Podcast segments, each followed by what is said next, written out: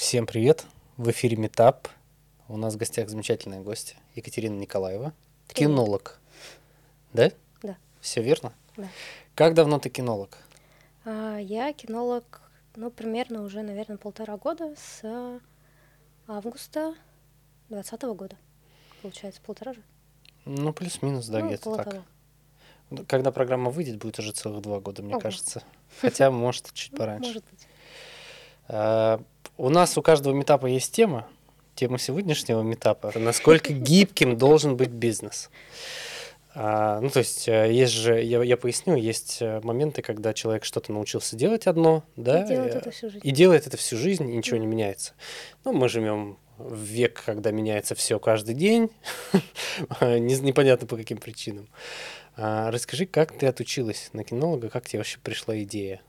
Я вот, кстати, абсолютно пару дней назад посмотрела выступление Тинькова на эту тему. Я теперь вооружена, как нужно отвечать на такие вопросы по поводу занятия, да, всю жизнь одним и тем же или смены направления.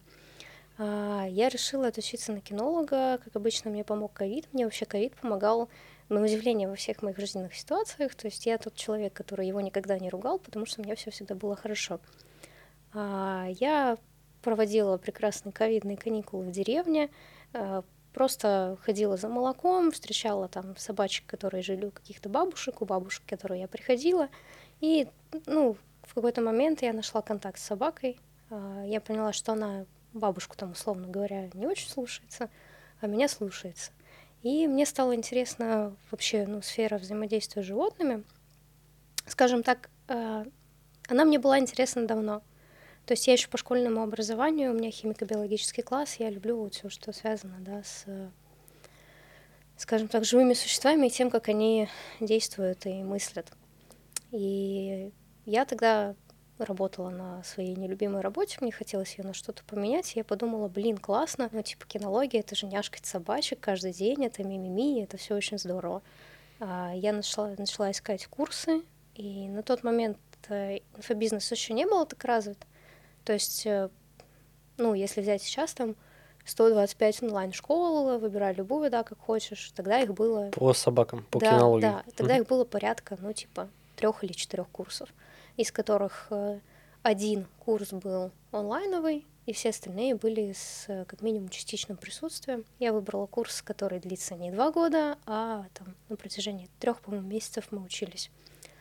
А, записалась, пошла учиться, вот, и ну, тогда получила для себя первое, наверное, разочарование в своем новом выборе, потому что я поняла, что это не просто няш-мяш собачки, а собачки, которыми нужно управлять, которых нужно чувствовать, и ты просто чувствуешь себя таким, ну, криворуким и тупым существом, которое находится рядом с животным и не может ничего сделать, хотя, казалось бы, мы там, да, себя мним как венец творения, там, да, мы, мы выше животных, на самом деле нифига такого нет. Тогда произошли всякие неприятные события, связанные с обучением, когда мы хотели все остаться и работать, естественно, но мы же ищем такой максимально простой выход, да, вот классно, я отучился, меня трудоустроили, казалось бы, вообще ситуация красота.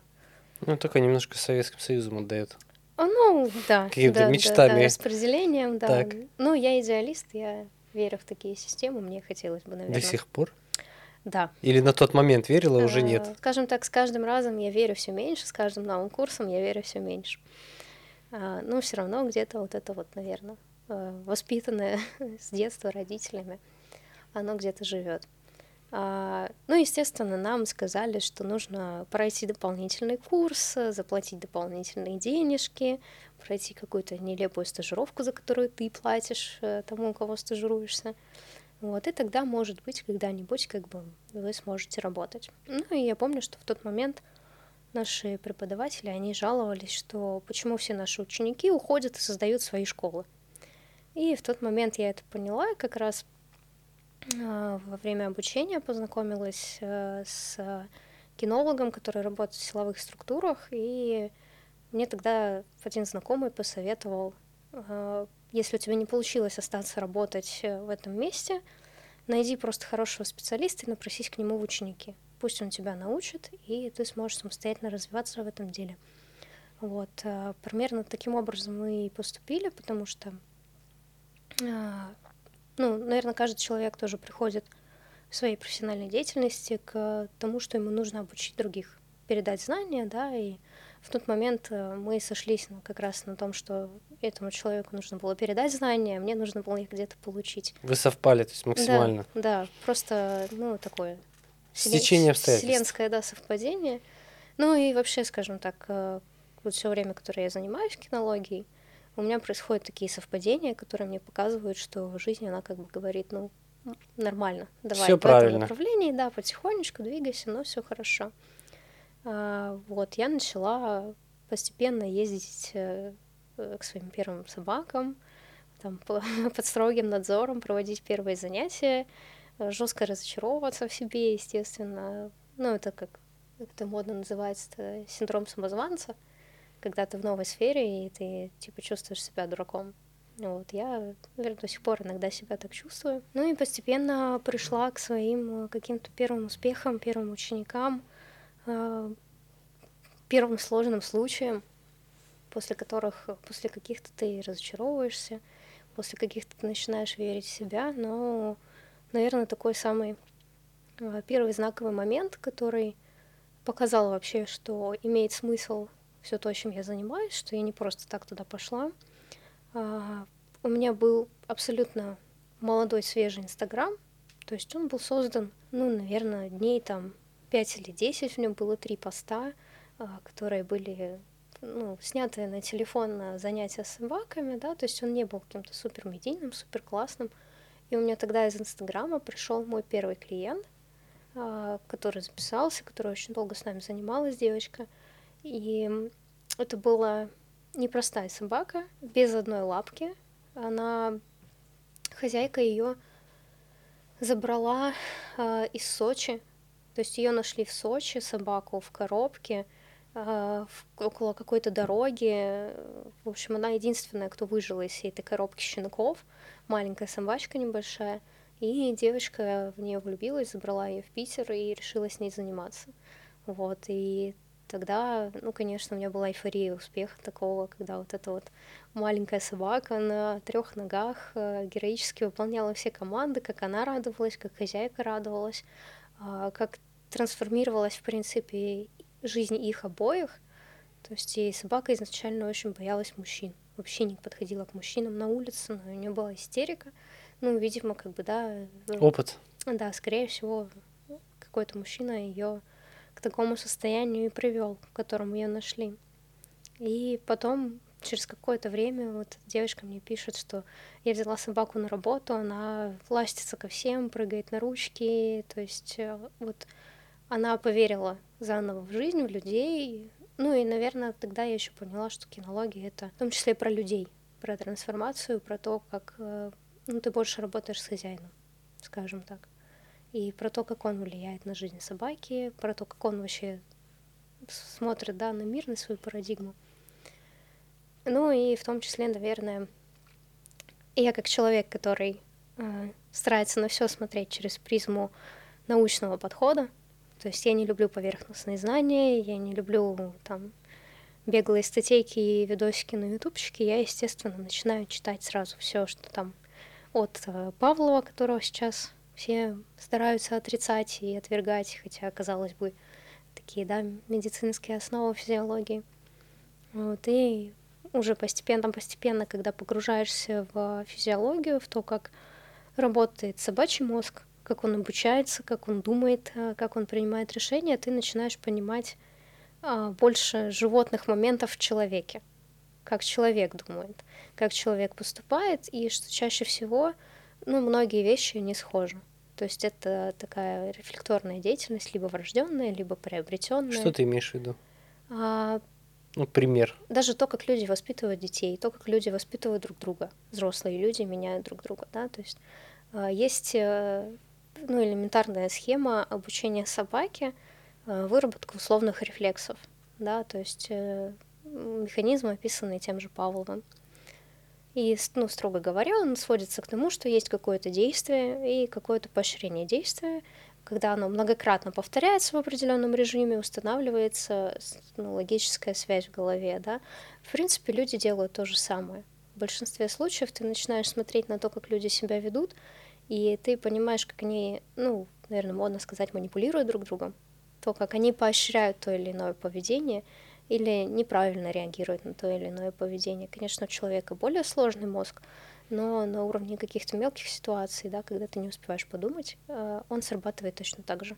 То есть это все то же самое те же самые рефлекторная деятельность. И сейчас я с этим часто сталкиваюсь, когда ко мне приходят клиенты, а, у которых есть дети, ты рассказываешь им, ну, примерно какие-то базовые вещи, да, про то, как как запрещать что-то собаке, как разрешать что-то собаке, как э, показать, что такое хорошо и плохо. И они говорят, ну, это, в принципе, так же, как с детьми. Принцип, он здесь один, и в этом смысле, наверное, а, становится проще видеть поведение людей вокруг. Вот это для меня тоже было таким удивительным событием. Хороший скилл ну, ты в себе воспитала. Да, да. Так, не, небольшое мини-резюме. Получается, ты пришла, отучилась, подошло время к концу твоего обучения, вас не трудоустраивает, ты находишь какого-то человека из э, силовой структуры, э, который тебя учит, ты становишься его подмастерьем.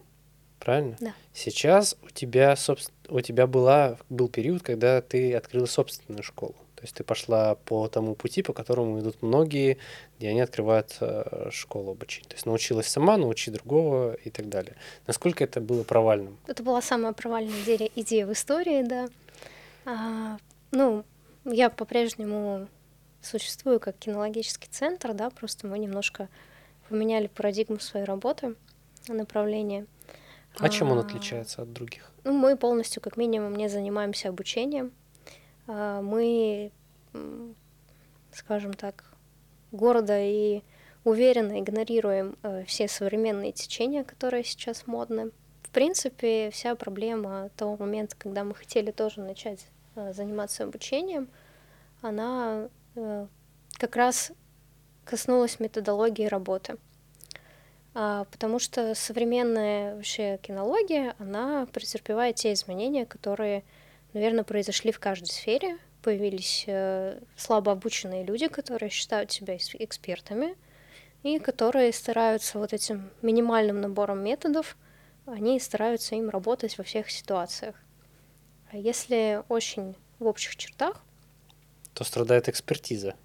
Страдает все, страдает и потребитель, и поставщик по услуге, грубо говоря, потому что я как специалист мне сложнее становится найти клиента, потому что есть дилетант, который делает это дешевле, и на этом уровне тебе сложно обосновать для человека экспертность, потому что человек, он не обладает пониманием да, того, на каком уровне сложности ты работаешь, да, какая у тебя основа того, что ты делаешь.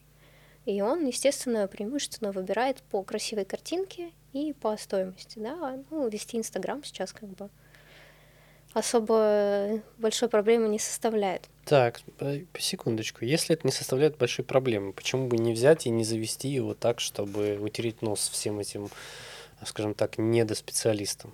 А, потому что это неравная борьба на том поле, на котором они уже существуют, котором они уже заняли свои позиции. И тогда я поняла, что, наверное, надо искать э, то, что принято называть своим УТП, да, каким-то какой-то особенностью, изюминка, которой можно заниматься. УТП уникальное торговое предложение. Да. да. Уже, уже пошел э, такой терминология бизнес, бизнес, бизнес. Да, ну так. как бы гимушник есть гимушник. А, оно как-то пришло, наверное, само по себе, потому что, опять же, мне помогала жизнь, она присылала именно таких клиентов, таких собак, которые показывали, чем мы должны заниматься. То есть, э, строго говоря, есть э, ну, таких три классических метода дрессировки собаки. А, есть э, метод полностью механический, когда ты воздействуешь на собаку исключительно своими а, руками, там, поводком, да, ну, каким-то физическим воздействием, строго говоря. А, есть метод э, вкус поощрительный, это когда вот мы вкусняшкой водим у носа, и собака за ней бежит и все делает.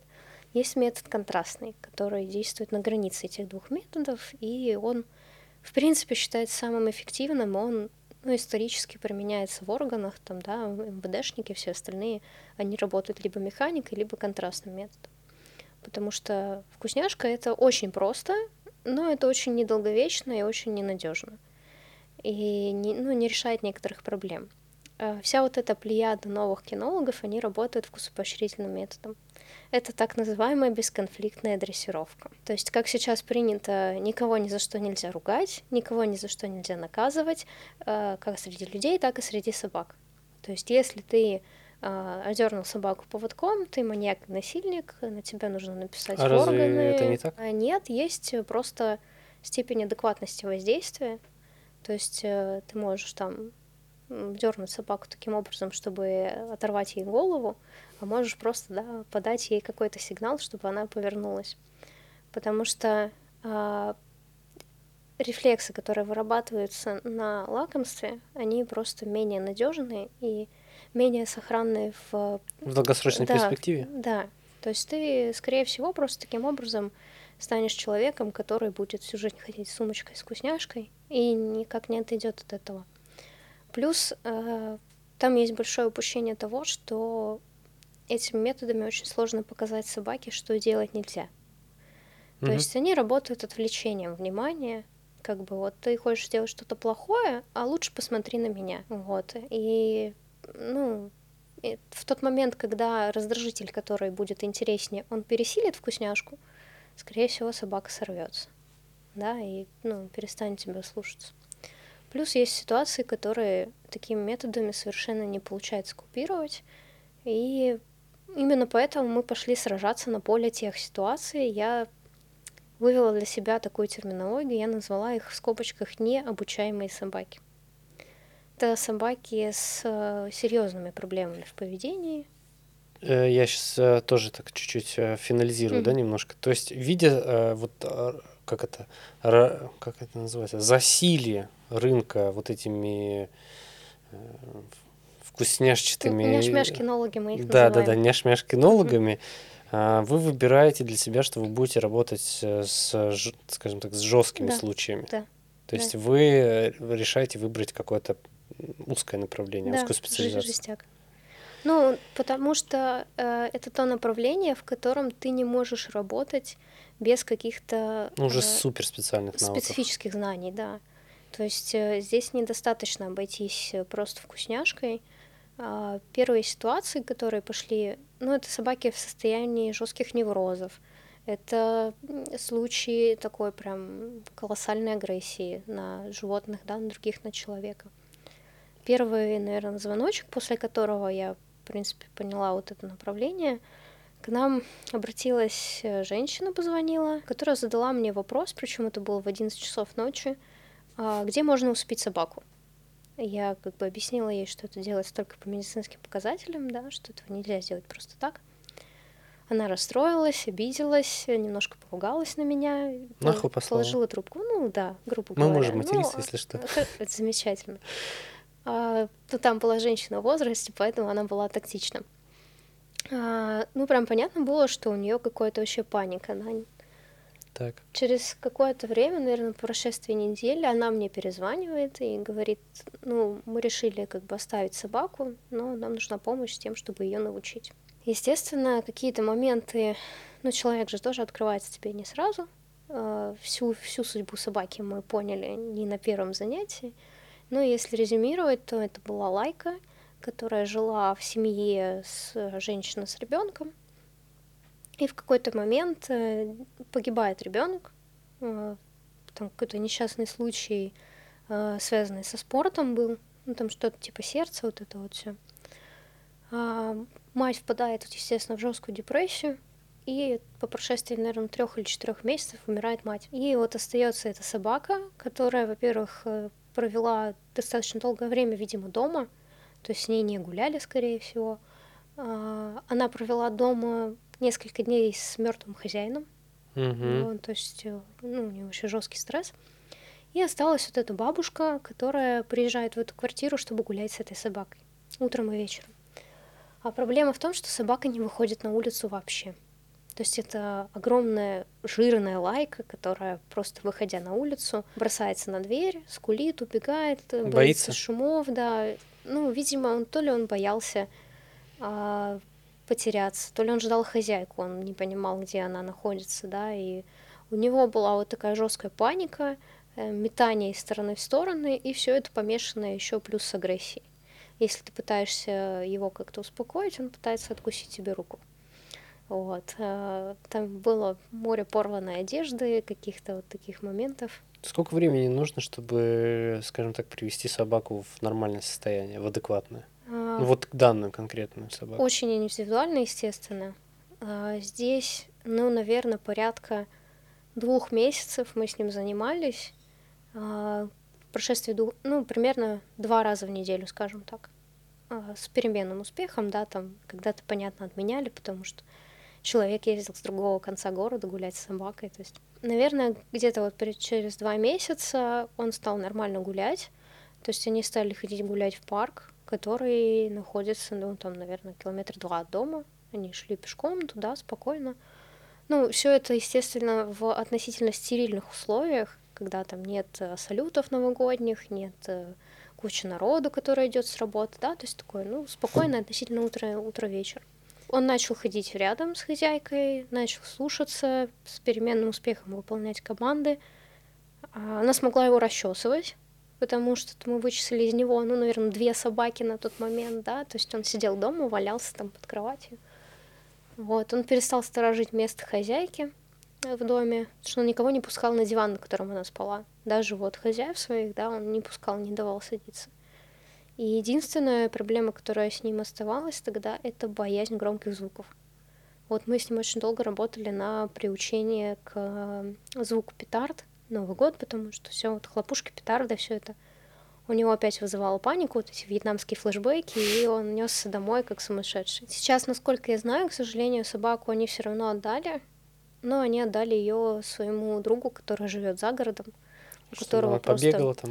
Да, у которого просто условия лучше, потому что ну это тяжело. Это не городская собака, правильно? Она может быть городской, но при определенных э, поправках, да, при определенных условиях э, режима жизни хозяина. Не в то, тогда, когда она живет одна в квартире. Ну, любая собака, живя одна в квартире, она немножечко не это становится неадекватной, не социальной. Так, значит, вы выбрали для себя жесткие случаи, скажем так. Это все, это все вот за два года у тебя происходит. Да. Вот эти вот сначала понимание одного, да. потом другого. Да. То есть ты довольно быстро отсеиваешь, э, скажем так, э, ненужные направления и меняешь их. Даже больше того, я начинаю заниматься, готовить что-то к этому направлению. В процессе подготовки я понимаю, что это все фигня, и переключаюсь, да. Что, что было дальше? Вот вы выбрали сложные, сложные случаи, работа со сложными случаями. Они стали приходить, на удивление. Да. То есть это были абсолютно разные собаки. А, один из последних случаев это к нам обратилась девушка с глухой собакой, которой, да, там, ну, нужно управлять э, вибрацией с ошейника. То есть это система сигналов, это такой уровень. А потом э, отпочковалось, наверное. Оно изначально всегда было, но обозначилось как отдельное направление. Это специальная подготовка собаки. Это то, что касается тех интересных вещей, когда собака ищет, а, определяет, э, там, Ну, это уже выбирает. более такая специализированная подготовка. Да, да, спецподготовка. А, ей не занимается практически никто, просто потому что там нельзя собаку заставить. Ты должен ее прочувствовать и мотивировать. Ты должен вот э, понять с ней какую-то волну, да, то есть ты можешь заставить собаку сесть, лакомством, игрушкой, рукой, чем угодно, ты можешь ее физически заставить сесть. Но ты не можешь ее заставить э, выбрать предмет среди десяти других предметов, если ей это не интересно. То есть она может... Э... То есть ищейки в аэропорту условные какие-нибудь, они... Им интересно это найти? Да, да, им интересно. Они замотивированы. Ну, здесь просто э, есть кинологи, даже силовики, да, которые ограничивают собаку и не дают ей проявлять собственную инициативу. И в таком случае эта собака будет действовать как механизм. То есть, например, она идет по аэропорту, а, идет рядом с хозяином, да, и пока он ей не скажет команду ищи, она не будет искать там ту же наркоту. А... В аэропорту. Что же еще можно искать ну, в аэропорту? Конечно. Так. Наркоту и этих иммигрантов. А, ну, это, между прочим, самое это. Топ. Топ да, запросов. Топ, да? топ запросов Научите для, для служебной искать. собаки, да. Так. А, соответственно, если собака, которая дается мотивация, которой ты не одергиваешь каждый раз и не запрещаешь ей принимать решения, то она будет идти по аэропорту рядом с хозяином, она будет чувствовать запах, и она сигнализирует, что где-то рядом, вот, да, она почувствовала запах. Она понимает, что ей это интересно, что за это она получит плюшки, ей будет классно. То есть она такая, типа, посмотрела и такая, типа, пойдем проверим. Да, да, да. Вот, вот тот чувак, кажется, его можно немножечко подразвести. Ну, если применительно к гражданской сфере, естественно, да, никто не учит собаку искать наркоту. Но самые интересные были запросы. Началось это все с прихода к нам э, Спаниеля, одного молодого на обучение. А, мы начали учить собак искать грибы в лесу. И оказывается, это рабочий запрос. Типа э, маслята? Да, Или, да, подберезовики? Да, да, да. Ты ставишь, ну, механизм один и тот же. Ты можешь как бы научить собаку дифференцировать там пять запахов наркотиков, а можешь пять запахов грибов. Блин, это же очень круто. Да, это вообще шок. Так это топ вообще. Да. Грибникам. Вот я сейчас, э, ну, наверное, как бы прошлый момент мы упустили сезон, э, который был вот весной, летом. Я хочу к следующему лету запустить прям массовую кампанию по этому делу, потому что, ну, сколько есть э, людей, которые вот особенно по не слишком трезвому состоянию, это слушай, жучка, ключи потерял, ищи ключи. А собака такая, что тебе от меня надо, да? Вот, э, это те моменты спецподготовки, которые можно принести в обыденную жизнь. И так, девочка, она просто была заядлый грибник, и вся семья у нее заядлые грибники, и они такие, надо собаку чем-то развлечь. Что собака специф... ну, специфическая спаниель, да, он изначально как бы собака охотничья. Охотничья, Ему да. нужны, ну, это видоспецифические нагрузки, они нужны каждой, да, породе по ее роду службы. Ну и мы решили по приколу научить ее искать грибы. Ну, там девочка большая молодец, она занималась очень долго, усердно, и вот она мне скидывала фотки, что собака в лесу определяет грибы, садится, показывает, все ее там семья в чатиках троллит, типа, мы тебе подарим книжку рецепта из грибов, там и все такое вот. То есть э, после этого у меня был еще один клиент, которые тоже занимались поиском грибов, но там как раз э, не сработал этот механизм, потому что не смогли вызвать у собаки должную мотивацию. То есть ей было неинтересно. Да, здесь, здесь проблема в том, что э, в спецухе всегда должен участвовать хозяин. Потому что собака работает для своего хозяина. Ну, кто для нее кинолог, да, просто как бы, ну, прикольный, приходящий там тетенька, дяденька с вкусняшкой, да, здорово. Но так, чтобы из-за него сильно запариваться, ну, нет. А вот мама с папой, да, это классно. Я для них могу поработать и там просто у хозяев не было должного количества времени этим заниматься. Это была взрослая собака, это был корги. Я вот э, просто с мольбой в сердце, наверное, жду, когда пройдет мода на корги, потому что это очень сложные собаки, несмотря на... Я удивлен, почему? Все удивлены. Между прочим, корги очень агрессивные собаки. То есть вот это вот маленькое да. чудо, да на да. коротких лапках, да. они агрессивны? Они очень часто бывают агрессивными. Взрослые кобели корги, они бывают агрессивными. А, они кидаются на овчарок на улице, то есть у меня даже есть где-то в архивах фотографии корги, которые пытаются порвать овчарку. А, они очень любят э, решать таким образом свои проблемы. То есть потому что... Маленького роста? Да, да, Серьезно? маленького роста, своей миниатюрности, плюшевости. Здесь, наверное, вообще подоплека с тем, что э, хозяин, он изначально эту собаку няшкает, мяшкает, все и разрешает, да, и ну, потому что он такой, ну, он же корги, он сиси пусть. Ну нет, это же зверь. Да, это также, причем это тоже порода-то изначально пастушья, и у нее, да, есть своя специфика. Вот, и они в какой-то момент он тявкнул на хозяина. Хозяин такой, ну ладно, я от тебя отстану. А собака очень отлично строит логические связи. И он понимает, что таким образом можно решать проблемы. И он начинает так делать ну, впоследствии, Пос... и дальше, дальше, чаще. дальше, да. С тем Корги мы как раз боролись с тем, что в семье родился ребенок, он начал ревновать, потому что внимание собаки стало меньше, и он начал просто с агрессией отнимать игрушки. Просто вот он с, вплоть там, до красных глаз, покусы. Э, ребенка кусал? Он и на ребенка нападал, и на хозяев нападал, да, на всех нападал. Вот, э, поэтому корги, да, это очень сложная порода, с ней не так просто работать. Ее не так просто мотивировать, они очень э, но они очень своенравны. Если ему что-то не нравится, он никогда не будет это делать. А если ты будешь его заставлять, то он, скорее всего, попробует решить проблему. Либо агрессии, либо полной апатии. Он ляжет просто и не будет шевелиться. Ну, как ленивая такая вот амебка будет лежать, ты его там будешь тянуть на поводке, и корги сложно замотивировать. Кстати, корги — это те собаки, которые у меня, за исключением, наверное, как раз у той одной собаки, не задерживались дольше, чем на два занятия. Ни один корги. У меня проклятие корги. Почему?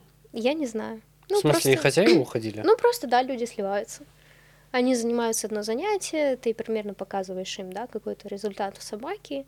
Они говорят, классно, я запишусь на следующей неделе, и все, тишина. То есть у меня ни один корги не остался на занятии. Как, насколько верно утверждение, что собака подстать хозяину? А, скорее собака компенсирует хозяина, дополняет его. Ну, наверное, в ключе того, что это выглядит очень органично, да, как две противоположности дополняют друг друга, наверное, из этого исходит то а, То есть это противоположность хозяина, ну, скорее. Ну, да, скорее, да, дополнение, в идеале. То есть, э, ну, это мы берем случаи, когда а, идет контакт собаки с хозяином, да, когда они хорошо улаживаются между собой, когда это относительно адекватная собака.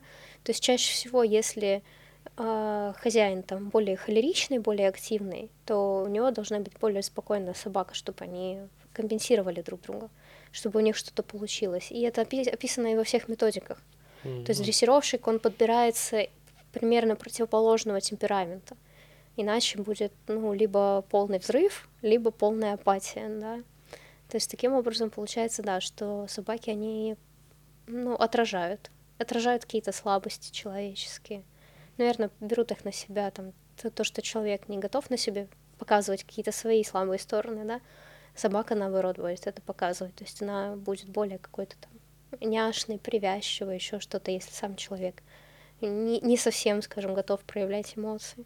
То есть э, они зеркалят во многом поведение. Как ты относишься к тому, чтобы был налог на собак? Это весьма странное явление, оно примерно такое же, как и большинство, наверное, налогов э, в нашем мире. Почему? А... Я типа топлю за это. Да? Да. Ну, сейчас вскрываем карты. Неожиданно.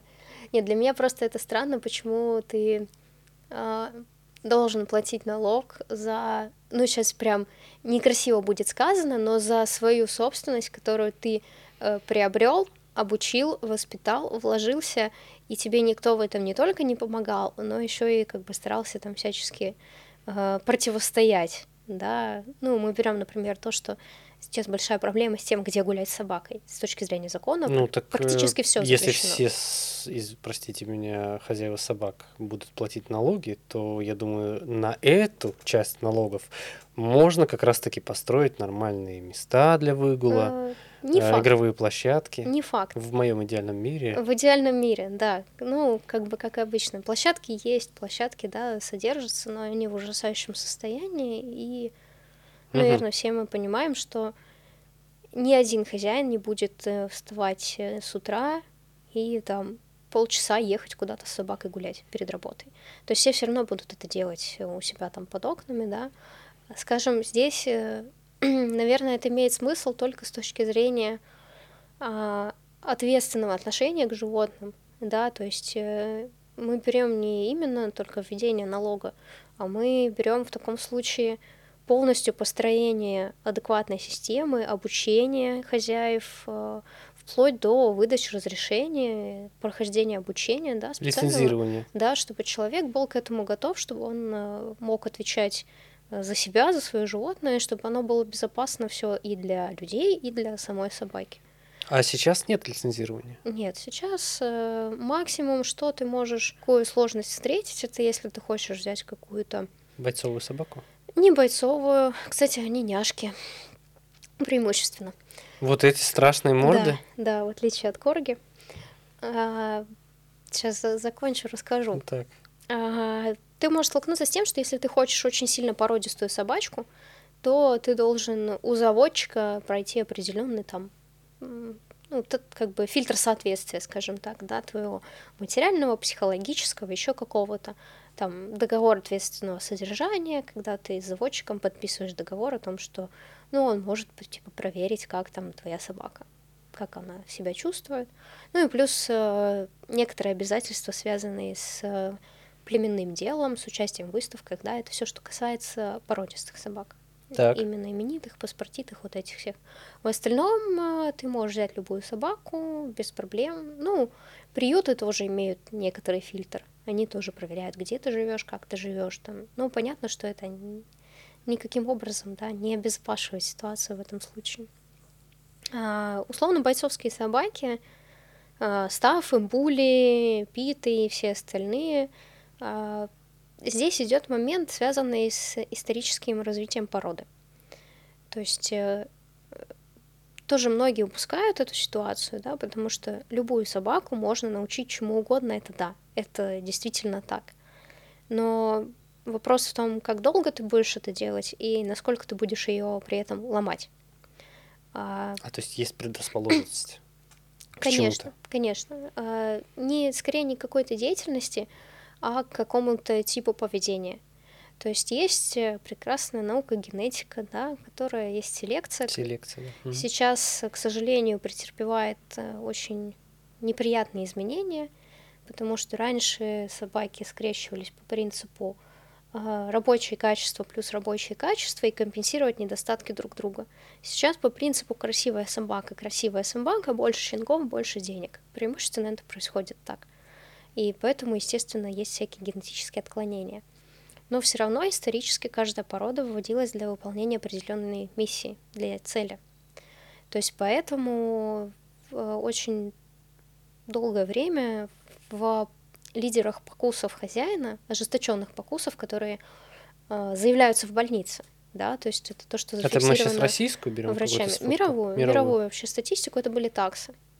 То есть... Э, вот эта колбаска? Да, таксы, они изначально, как и все норные собаки, Джек Рассел и вот эти вот все, они изначально не имеют никакого фильтра по агрессии. То есть э, собака, которая была призвана работать в норе, вот, э, да, загонять там эту какую-нибудь крысу несчастную. А, или зайца, да, там что-то Да, такое. там, там не было человека внутри.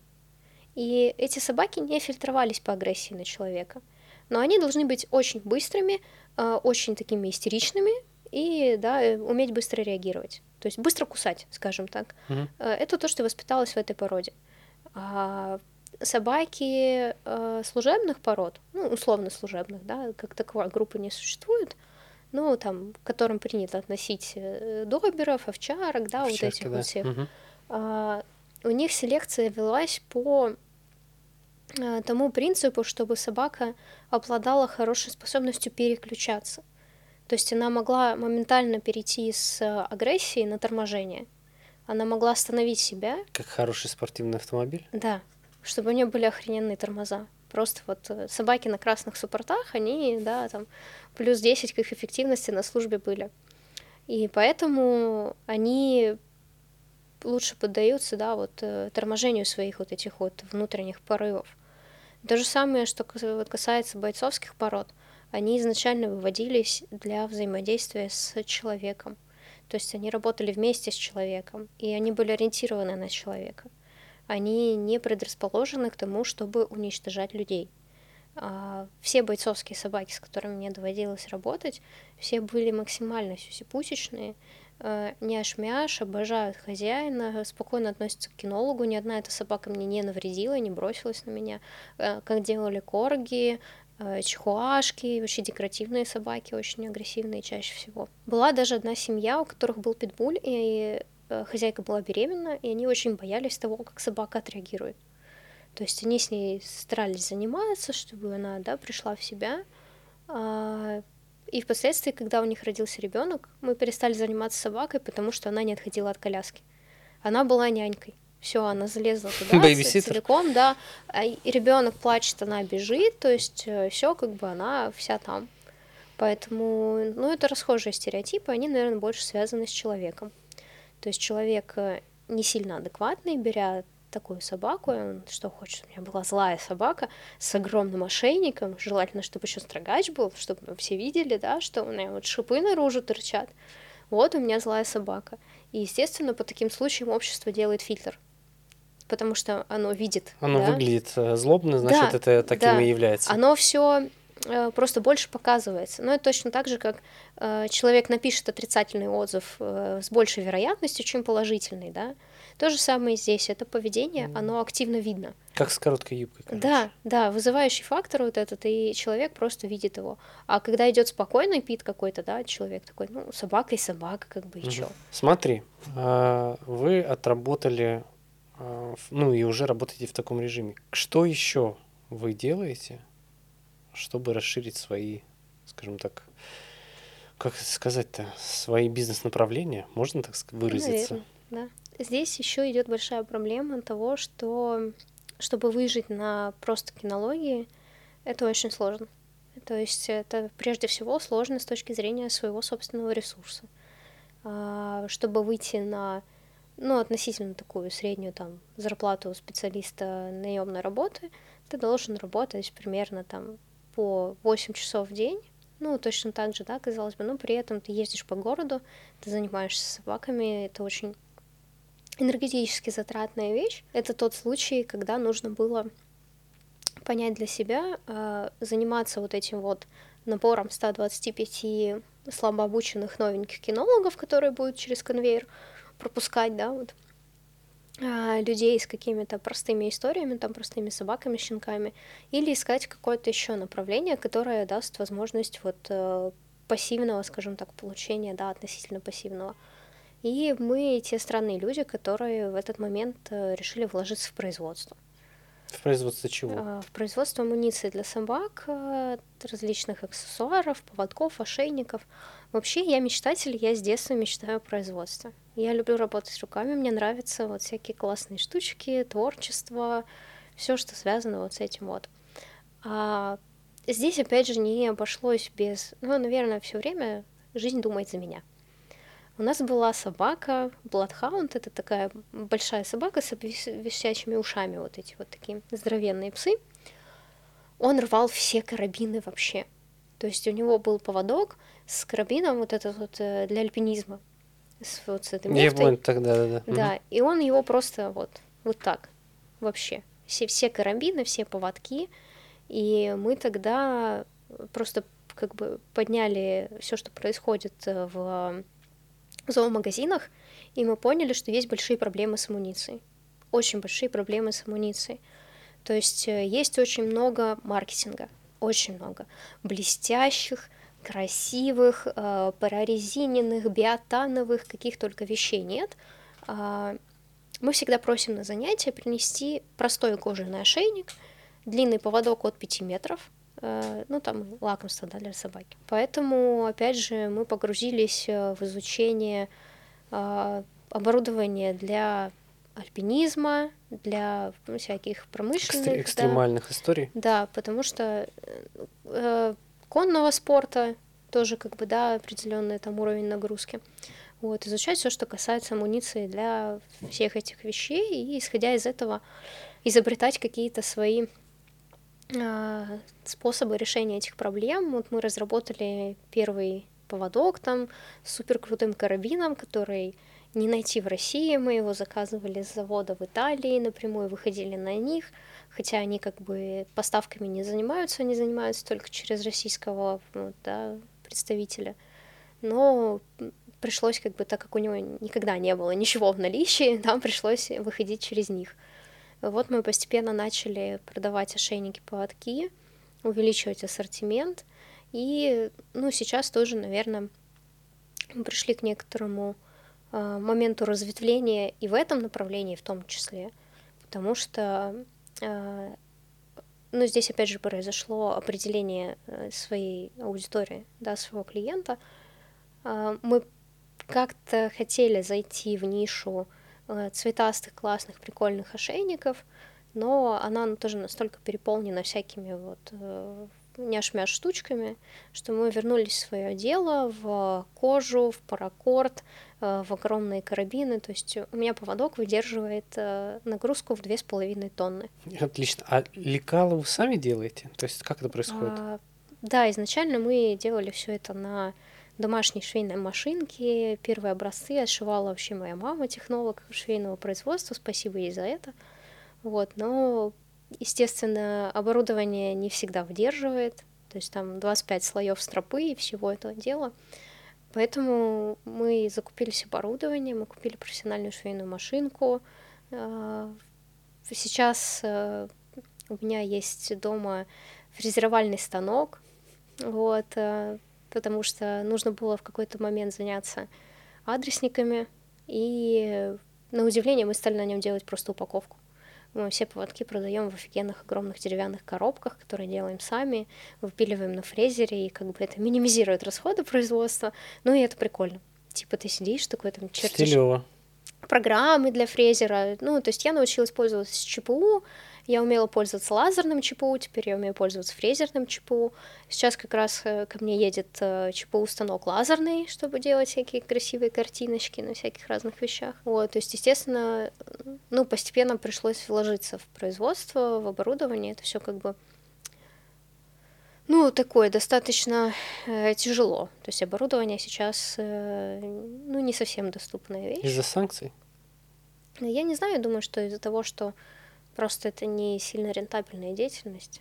Угу. Ну, то есть э, в основном же все уходит в инфоуслуги, и поэтому не так много людей, которые закупаются каждый день швейными машинками, и продажи падают, цены растут. То есть э, принцип, наверное, такой. А так, да, я периодически смотрю там, что происходит на рынке, что происходит вокруг, э, пытаюсь найти какие-то проблемы в амуниции, да, которые мы можем решить ну и пока, наверное, наш сегмент — это тоже наш клиент, это те люди, у которых э, большие, сильные, крупные собаки, у которых есть проблемы с амуницией, которые приходят с тем, что там моя собака может э, сожрать весь мой поселок, пожалуйста, мне нужно как-то ее прицепить вообще на привязь. То есть вот один из последних э, интересных таких моментов это был огромный алабай, который угу. тоже... Он сидел на цепи, он рвал цепи, он вырывал кольца из ошейников, и просто пришла женщина и говорит, вот, у меня нет забора, и есть огромный алабай, и надо что-то с этим делать. И мы под нее специально разрабатывали вот модель там десятислойного ошейника под собаку, которая рвет намордники и все остальное. Вот. Э, ну, я опять же углублялась в это все максимально предметно. Э, я заказывала расчеты, то есть э, очень сложно найти физиков-теоретиков, которые способны посчитать, на удивление, как бы в нашей, казалось бы, стране, которая не так давно была, да, мировым лидером по науке, и сейчас оказывается с этим большие сложности. Я рассчитывала э, определенную нагрузку на амуницию, вот э, сопромат никто не знает вообще нигде, и это просто какие-то за областью, за гранью реального исследования. Рассчитывала силу рывка собаки, то есть ну, у меня теперь есть прям для меня написанная формула, чтобы человек мог для своей собаки посчитать, с какой силой она дергает поводок. Мне кажется, если запилить это все на сайт и позволить каждому человеку, да, это да. будет я, очень крутая Я штука. тоже думала вывести это в какой-то инфопродукт, в какой-то гайд или типа того, потому что достаточно непривычная вещь, и это то заблуждение, с которым люди тоже часто сталкиваются. Они берут поводок, например, там на глаз. На, на 30 килограммов, да, грубо говоря, и собака у него там 25. И он говорит, классно, это все работает. По факту нет, э, средняя статистическая собака рвет силой примерно масса умноженная на 3.